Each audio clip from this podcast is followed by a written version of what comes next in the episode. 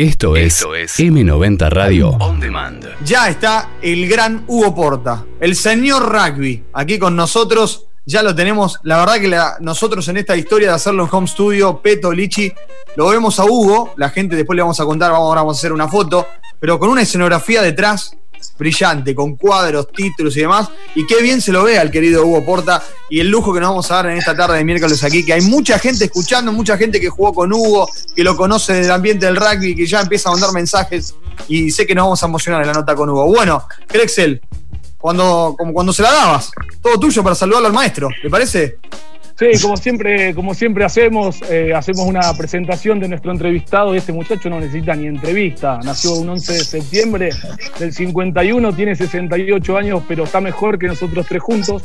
Sigue corriendo, andando en bicicleta, juega al fútbol. Sigue como si cuando jugaba con la Celeste y Blanca. Bueno, debutó en Banco Nación, su club que lo vio crecer, eh, debutó ahí en el 71 y ese mismo año se puso la, la Celeste y Blanca a los 20 años eh, debutó en el Sudamericano de Chile, jugó más de 50 test en los Pumas. Desde 1997 es miembro del Salón de la Fama de la World Rugby. En 1991 fue embajador argentino en Sudáfrica. En el 96, secretario de Deportes de la Nación. Como jugador, Hugo, le ganaste a casi todos. A Gales, a Inglaterra, a Nueva Zelanda, el empate en, 21 en Ferro con Nueva Zelanda en el 85 y ese mismo 85 el equipo capitaneado por vos le gana por primera vez en la historia a Francia. Así que señores, de pie, va a hablar Hugo Porta. Hola Hugo querido. Hola Peto, ¿cómo estás? Muchas gracias por la invitación, gracias por la presentación.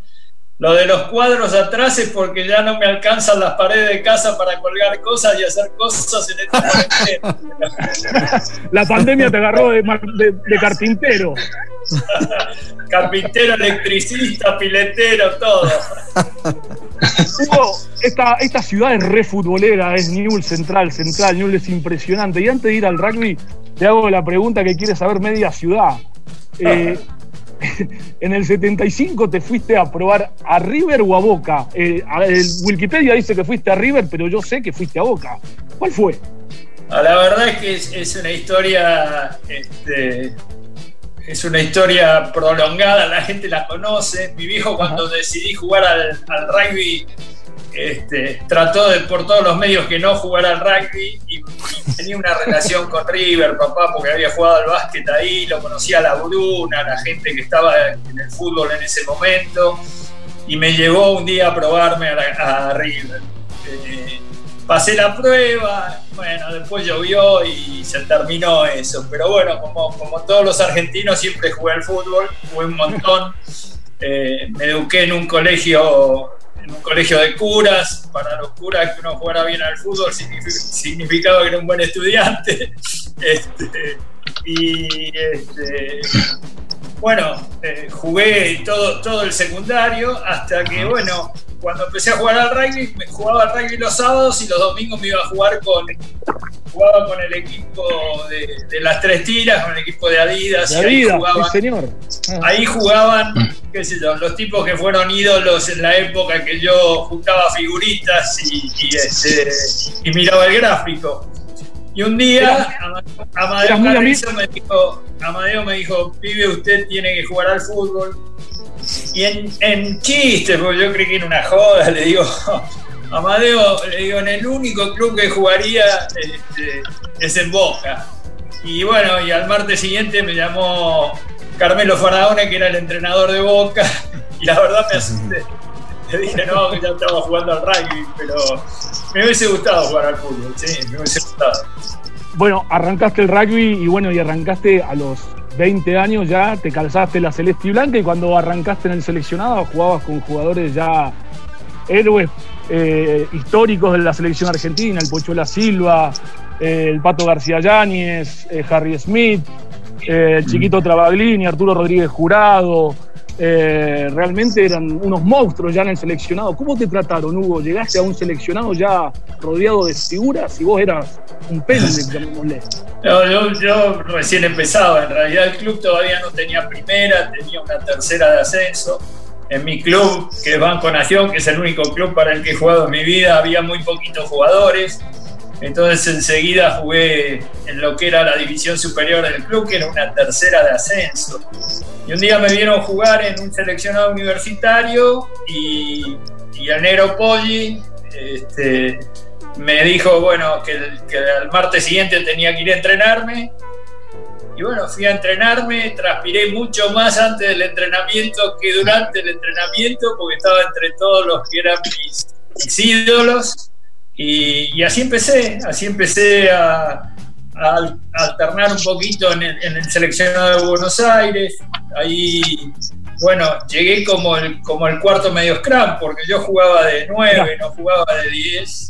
Y, Menos mal que te corriste. Y se dio.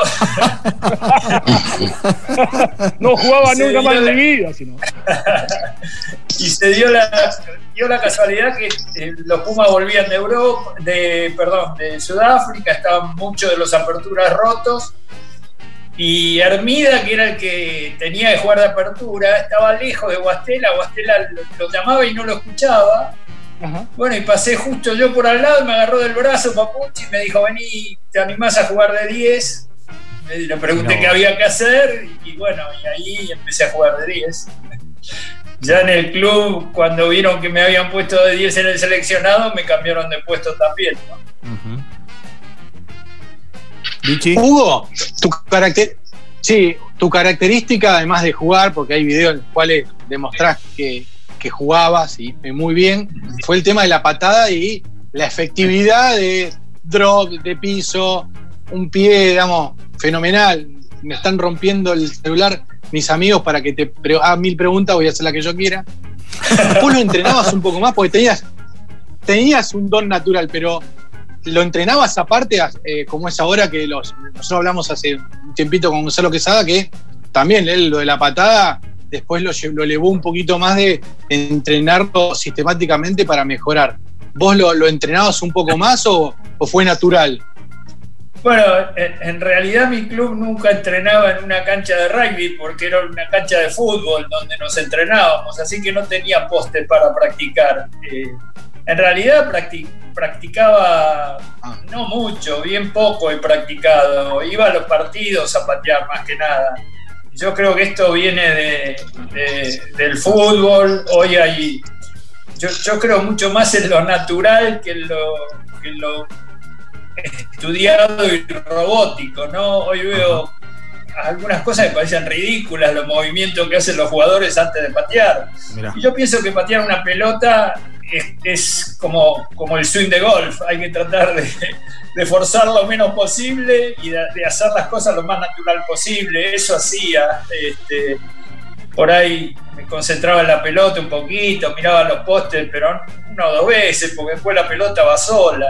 Este, y, y, yo te diría que viene más de, de, del fútbol y de haber jugado tanto al fútbol. La gente cree que patear una pelota de rugby es muy difícil, pero bueno, la pelota de rugby está quieta, la de fútbol viene moviéndose, es diferente, ¿no?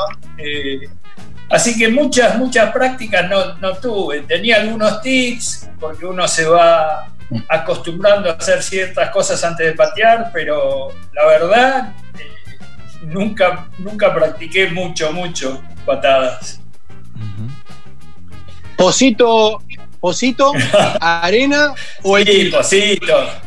Posito, porque en mi época no existía el ti todavía. Este, Vos sabés que un, un, una vez me invitaron a jugar, una de las veces que me invitaron a Nueva Zelanda, estaba tomando el desayuno, me habían invitado a jugar en un, en Barbarians.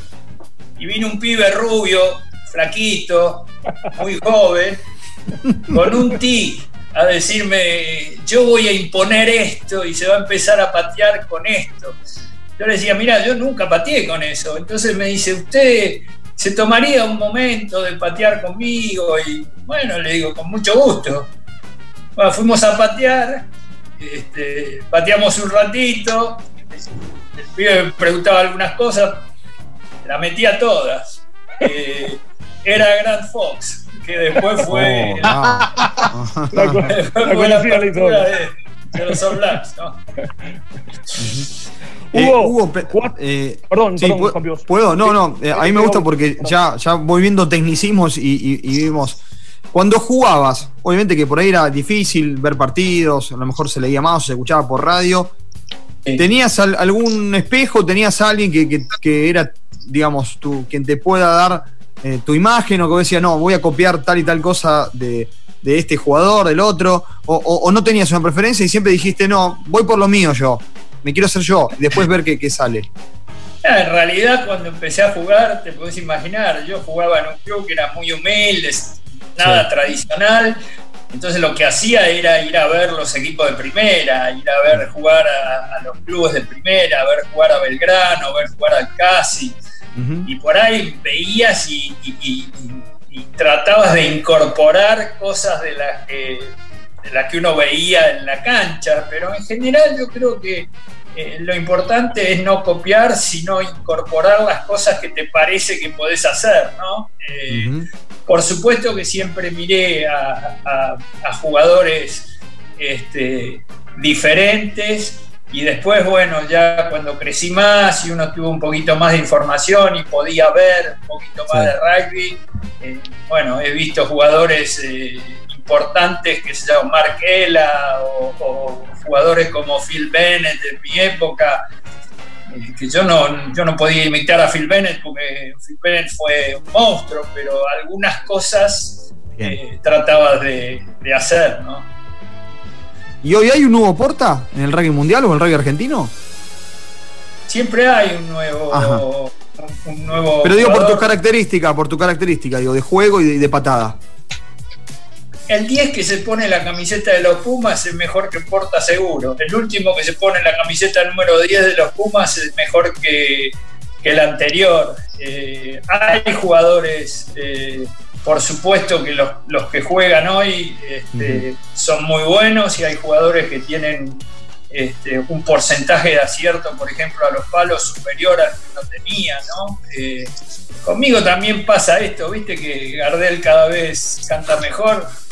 Pasa eso también, la gente se acuerda de, todo lo dulce, pero bueno, este, un poco diferente debe haber sido. Ahí está. Hugo, te llevo algo no tan dulce. Año 87, Mundial de Nueva Zelanda, nos tocaban la serie, nos tocaban la serie Fiji, Nueva Zelanda e Italia. Y, sí. y, llegaste a decir que habíamos subestimado a, Fiji. yo, creo que primero que el, mundial, eh, ese que fue el primer mundial de la historia del rugby, este, fue un mundial que todos quisimos ir a jugar. yo creo que ese plantel que fue al mundial jugó el Mundial antes de empezar el primer partido del Mundial, porque todos queríamos estar dentro del plantel. Fue como que una vez que dijeron, bueno, estos son los que van a ir, el equipo en vez de, eh, subir, digamos, en, sus expectativas, se aflojó. Eh, jugamos un muy mal Mundial, con Fiji, perdimos yo no creo que hayamos subestimado, menos con la camiseta argentina, no nos subestima a nadie.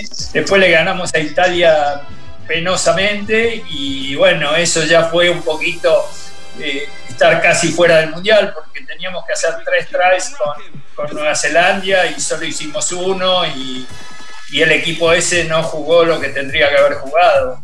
Yo, yo creo haber asumido esa responsabilidad como capitán, ¿no? Porque la verdad que este, la, pasé mal después del Mundial. Estuve mucho tiempo metido en mi casa.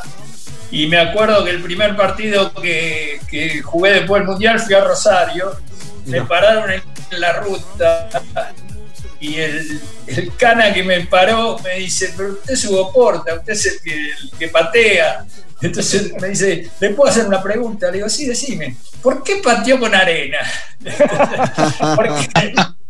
porque, yo, con el tema de la moda de ponerle arena, el primer penal con, con, Fiji pateé con arena y no la levanté ni 50 centímetros al piso. Pero bueno, este, es, una, es una historia esa. Hugo, eh, lo, decías vos recién, eh, te fuiste en el 88 de los Pumas y volvés en la gira del 90 donde vamos muchos pendejos del rugby argentino a hacer nuestros primeros partidos con los Pumas, ¿no? Y, Y bueno, yo siempre cuento lo mismo que a mí no me la contó nadie. Yo vi a Hugo Porta retirarse en Murrayfield, ovacionado por 40.000 personas de pie. ¿Qué sentiste cuando te fuiste? Dijiste, acá se terminó todo, di todo para el rugby argentino. ¿Qué sentías ese día? No, primero una gran tristeza porque tuve que salir, salir lesionado. No, pude completar el partido, digamos. Pero también esa fue una giradura, ¿no? Porque como vos decís, ustedes eran todos muy jóvenes. Este, hablaban otra, otro idioma. Yo, yo ya estaba muy grande. Me acuerdo, la primera semana la llamo a Ana y le digo, eh, la estoy pasando bárbaro con estos chicos, va todo bárbaro. La tercera semana digo, me no, sé ni de qué hablan, pero, pero creo que, fue también eh, el inicio de un equipo que después dio, dio buenos resultados. Fue duro, fue duro, porque en dos partidos nos comimos más de 100 puntos, eh, pero bueno, fue, fue saber que, la, etapa de, la etapa del seleccionado y la etapa de jugador estaba terminada, ¿no? Eh, así que lloramos juntos en Marrifield. Muy bien. Hugo, ¿nunca se te dio por, eh, por ser entrenador? porque agarraste la vía dirigencial, pero entrenar eh, no, no, te picó el bichito o no. No, he entrenado en el club, eh, no mucho, pero he entrenado. me gusta, me gusta estar en contacto con los jóvenes especialmente. Voy mucho al club y entonces estoy en el club y a veces, no sé, juego descalzo con los chicos al tocado o, corro en un entrenamiento y corro en un entrenamiento y por ahí le digo a alguno cómo hay que pararse o qué es lo que me parece este, y eso me eso me gusta porque me doy cuenta que los chicos están eh, receptivos y uno tiene cosas para transmitir. Yo creo que cuando cuando vos transmitís cosas después de haber sido protagonista, tu mensaje es muy fuerte. O sea, los, chicos hoy eh, también tienen la posibilidad de ver, ¿no? hay algunos videos míos que andan dando vueltas por ahí, hasta hay videos en blanco y negro de la época mía, pero este, cuando, claro, cuando te ven jugar y te ven después en la cancha con ellos, este, están muy, muy receptivos y muy pendientes de lo que vos le decís. Y a mí eso, eso me gusta. Eh, no, no me gusta lo que. No me gusta lo que está pasando de darle tanta importancia a los entrenadores. Yo creo que el rugby es de los jugadores, más de la raya de cal para adentro, ¿no? el equipo es de los jugadores y las decisiones son de los jugadores. Lo que tiene que hacer un buen entrenador es hacer que los jugadores tengan los, los elementos para poder expresarse y tomar decisiones. Pero a veces me asusta cuando veo que se le da tanta importancia a un entrenador. Lo que se. Eh, una, eh, lo, digo yo, eh, después si quieres agregar, lo que hemos visto, eh, y esta es una crítica también, digamos, de mi parte con algunos colegas, es que desde hace un tiempo uno ve que, eh, más que nada en jugadores juveniles estoy hablando, ¿no? 18, 19, 20 años, que estos chicos uno lo ve, eh, digo, en el torneo del litoral o cuando voy a ver Atlético del Rosario, en el torneo de la urba, chicos jóvenes que vos sabés que tienen un talento, que son habilidosos, que eh, se cuidan de hacer, no, yo juego de 12 y el 12 tiene que hacer 1, 2, 3 y hacen 1, 2, 3 y se quedan ahí, como que van, juegan para cumplir para el tilde de los entrenadores que lo están haciendo el scouting para estar en el Pladar o para llegar a los Pumitas. Como que se perdió esa frescura de los jugadores por, eh, por estos benditos sistemas. No critico porque, bueno, los sistemas están, los utilizan eh, los grandes seleccionados y demás.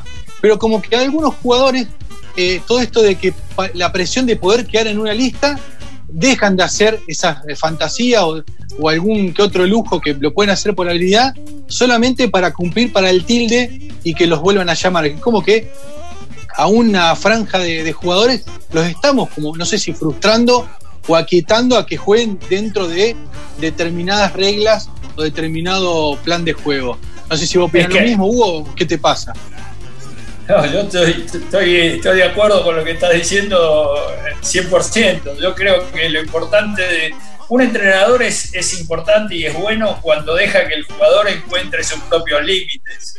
Y para que un jugador encuentre sus propios límites, primero, lo primero que hay que decirle es que la cancha es toda de él, es para que la corra toda y corra por todos lados. Les empiezan a decir que tienen que correr por andariveles, les empiezan a decir qué es lo que no tienen que hacer en vez de dejarlos hacer. Entonces empieza a ver esta... Yo, yo, qué sé yo, he jugado al rugby para divertirme. Entonces, eh, el, para mí eso es lo más importante, que el chico entienda que el rugby no pierda lo lúdico, que no pierda ese objetivo que es que el chico se exprese y que pueda divertirse. Y creo que también lo que sería bueno es que todos los que estamos cerca de los chicos o enseñamos o entrenamos, los dejemos que los chicos se expresen porque en realidad ellos tienen que encontrar sus límites. Y a lo mejor el entrenador no sabe cuáles son los límites de su jugador. Entonces hay que dejarlos que jueguen, eh, hay que dejarlos que tomen decisiones. Me parece que esto es importante, porque si no mañana a un jugador se le va a desatar el botín y va a ir y le va a decir al entrenador, no me dijiste cómo me tenía que atar el botín. ¿Qué hago? ¿Qué y eso es lamentable. Eh, Hugo, volviste de esa gira del 90 que hablábamos de, de, tu retiro y te pusiste a laburar a full en tu empresa familiar y conozco bien la anécdota que Ana te llama por, eh, llegás a tu casa y Ana te dice, te llamó por teléfono el presidente, vos pensaste que era el presidente de la UAR, de Banco Nación, era el presidente de la Nación para llevarte a Casa Rosada. Contanos un poquito. Sí, bueno, fue, yo, siempre digo que el rugby es un deporte sin privilegios, ¿no? Eh, todos sabemos cuáles son nuestros derechos y todos sabemos cuáles son nuestras obligaciones en el rugby.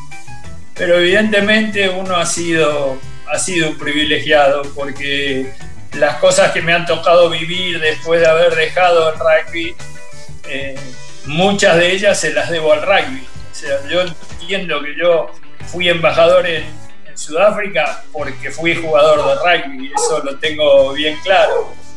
Y bueno, cuando dejé de jugar, que jugué hasta grande, le, dije a, a, mi viejo que yo iba a ponerme a, a trabajar en la empresa y me puse a trabajar con la misma dedicación que lo hacía cuando jugaba. Y un día volví del depósito de nuestra empresa, estaba todo sucio. Ana me dice, te llamaron, bueno, me contó esto que vos dijiste, me dejaron un teléfono, llamé y, y bueno, y me atendió el decán del presidente y me dijo que el presidente me quería ver lo más rápido posible. Entonces, medio me asusté porque le dije, dígame si,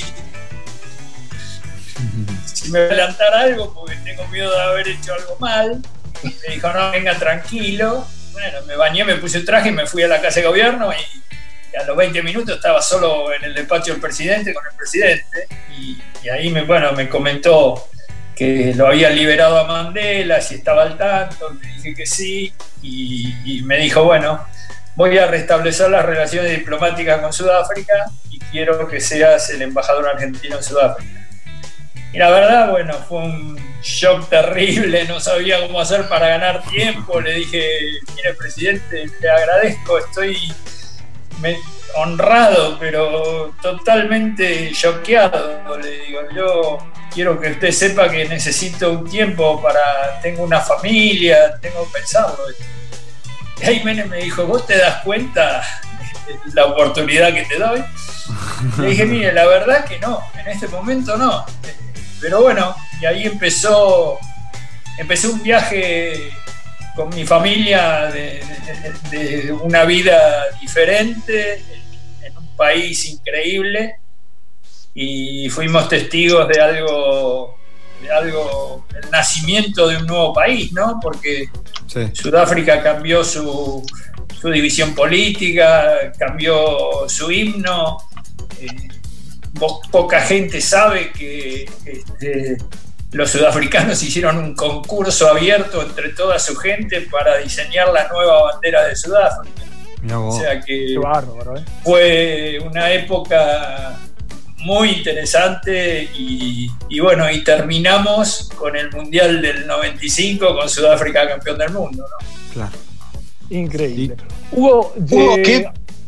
Perdón, Lichi, eh, si, si llegado el caso, ahora que Agustín ya no es más integrante de la World Rugby, Argentina puede llegar a tener un, miembro en la World Rugby, te lo pregunto porque no lo sé realmente estatutariamente, eh, y si es así, ¿vos tendrías ganas de participar nuevamente de la World Rugby?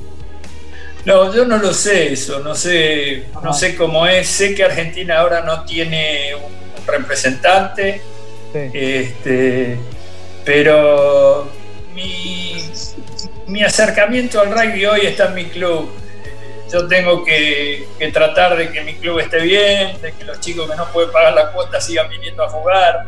La verdad que no estoy con la mente metida en el rugby este, internacional. Mi, interés pasa, pasa por otro lado en este momento. De todas maneras, eh, hay algo que, que uno siempre tiene y que uno ha asumido. Yo sé que aunque no ocupe una posición en, la dirigencia, represento al rugby argentino. O sea, soy reconocido eh, como, como argentino y eso me llena de satisfacción. Pero no, no sé, no sé, lo de, lo de la World Rugby no, no, lo he pensado y no, la verdad mi mente está en otra cosa. ¿Qué, problemas eh, con Banco Nación te ¿Qué, ¿Cuál es la reacción que te veo preocupado? Porque no, hoy no, la pandemia, la cuarentena y todo esto, creo que a los clubes, y más que nada, entiendo cómo es Banco Nación, digamos, también uno conoce los, los clubes de Rosario, eh, debe estar pasando la, eh, problemática. ¿Qué te preocupa hoy de Banco Nación? No, lo, primero que me preocupa es este, mantener al club eh, con, su espíritu vivo, que los jugadores estén entusiasmados. Este, y en realidad el club tiene vida propia porque este, los infantiles y los juveniles y el plantel superior están conectados, hacen Zoom, hacen ejercicios, se entrenan para, para estar listos para el día después. Lo que me preocupa como, presidente del club, como dirigente, es eh, que los chicos se, puedan acercar más y darle este, las mismas oportunidades a todos.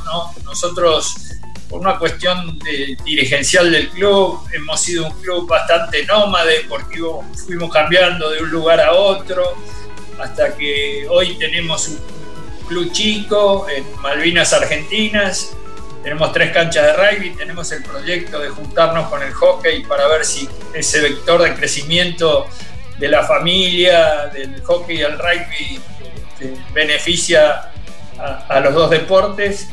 Y, esa es mi preocupación, que ningún chico deje de jugar.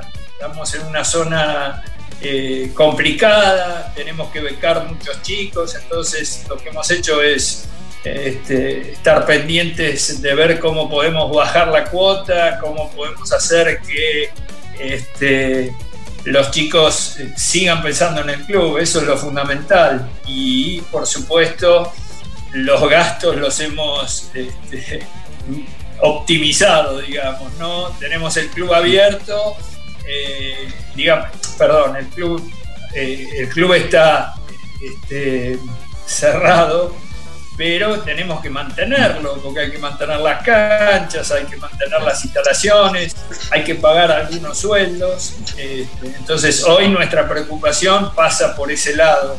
Eh, y la verdad, tenemos un, gran apoyo de todos los de todos los que son miembros del club, estamos haciendo algunas, algunas, algunos aportes a la comunidad que tenemos alrededor del club con, con alimentos y, y bueno, es, es, un esfuerzo en conjunto. Pero hoy mi, preocupación está ahí, pasa por ahí. Eh, Hugo, eh, ¿te sentás a ver los Pumas cuando juegan? ¿O vas, o vas a Vélez o donde toque jugar? O, o, preferís quedarte en casa, verlo en casa, tranquilo, en familia? No, a los Pumas me gusta ir a verlos, sí. A los Pumas los voy a ver, sí. A los Pumas los voy a ver porque primero uno, esto como cuando uno es jugador, uno es jugador del club las 24 horas del día, no, no cuando pone la camiseta. Bien. Y uno es Puma eh, para siempre. O sea, Beto es Puma. Eh, y la camiseta de los Pumas, yo siempre digo lo mismo. Que la camiseta de los Pumas es de ustedes, es mía. Eh, y se la prestamos a los Pumas para que en 80 minutos hagan lo que todo el mundo espera que hagan los Pumas. y, creo que la, la gran este, unión que existe o la gran identificación que existe con la gente más allá de la gente del rugby, porque cuando juega las Pumas, eh, un señor que maneja un taxi está pendiente del resultado de los Pumas, es porque los Pumas son lo que la gente quiere. Y a mí eso es lo que me gusta ir a ver. A mí me gusta ir a ver esa camiseta y me gusta ir a ver eh, los valores que defienden y me gusta verlos jugar y me gusta que ganen, ¿no? Así que sí, a los Pumas los voy a ver, los voy a ver, sí. Hugo, sos defensor a ultranza del club amateur, hablas de Banco Nación y te emocionás y, seguís rodeado de tus amigos, compañeros, jugadores, el Aguja, Pablo Diricio, Pablo Franchi, Pilín Pérez, eh, toda la banda de Banco Nación que lo ha hecho famoso, que de hecho le han ganado a Inglaterra y a Canadá en Vélez. Eh, ¿Pensás que los clubes eh, argentinos pueden armar un gran nacional de clubes a nivel país? yo creo que yo creo que el virus le tocó, este virus tocó a, todas las actividades que, hacemos y a todas las personas. Y también tocó al rugby. Eh, me parece que es una muy buena oportunidad para que eh, el rugby argentino piense en desarrollarse hacia adentro. Yo creo que la importancia de los clubes en la Argentina este, hoy es, este, es más que nunca. O sea, creo que hay que hacer una, seguramente los dirigentes lo estarán pensando, pero que hay que hacer una muy buena competencia de clubes.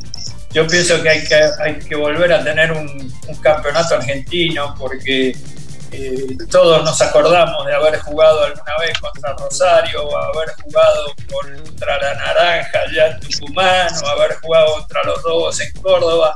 Me parece que ahí hay, hay una, tradición que no hay que perderla y creo que esto eh, seguramente los dirigentes se lo deben de estar replanteando, pero es importante que los clubes tengan una muy buena competencia y que los clubes sigan existiendo en la Argentina porque son la cantera de, jugadores que después nos van a representar, ¿no?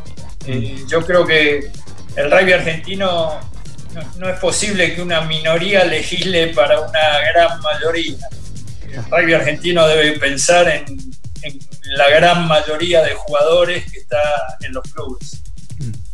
Bueno, se nos termina el tiempo, pero siempre digo lo mismo. Tuve la el gran culo de jugar con el mejor del mundo que lo estoy entrevistando hoy, a nivel mundo, porque el número 10 del mundo fue Hugo Porta, y a nivel club lo tuve a Keco Ansaldi, que siempre trataba de imitarlo a Hugo, pero nunca pude hacer que Keco Ansaldi fuera a medias altas.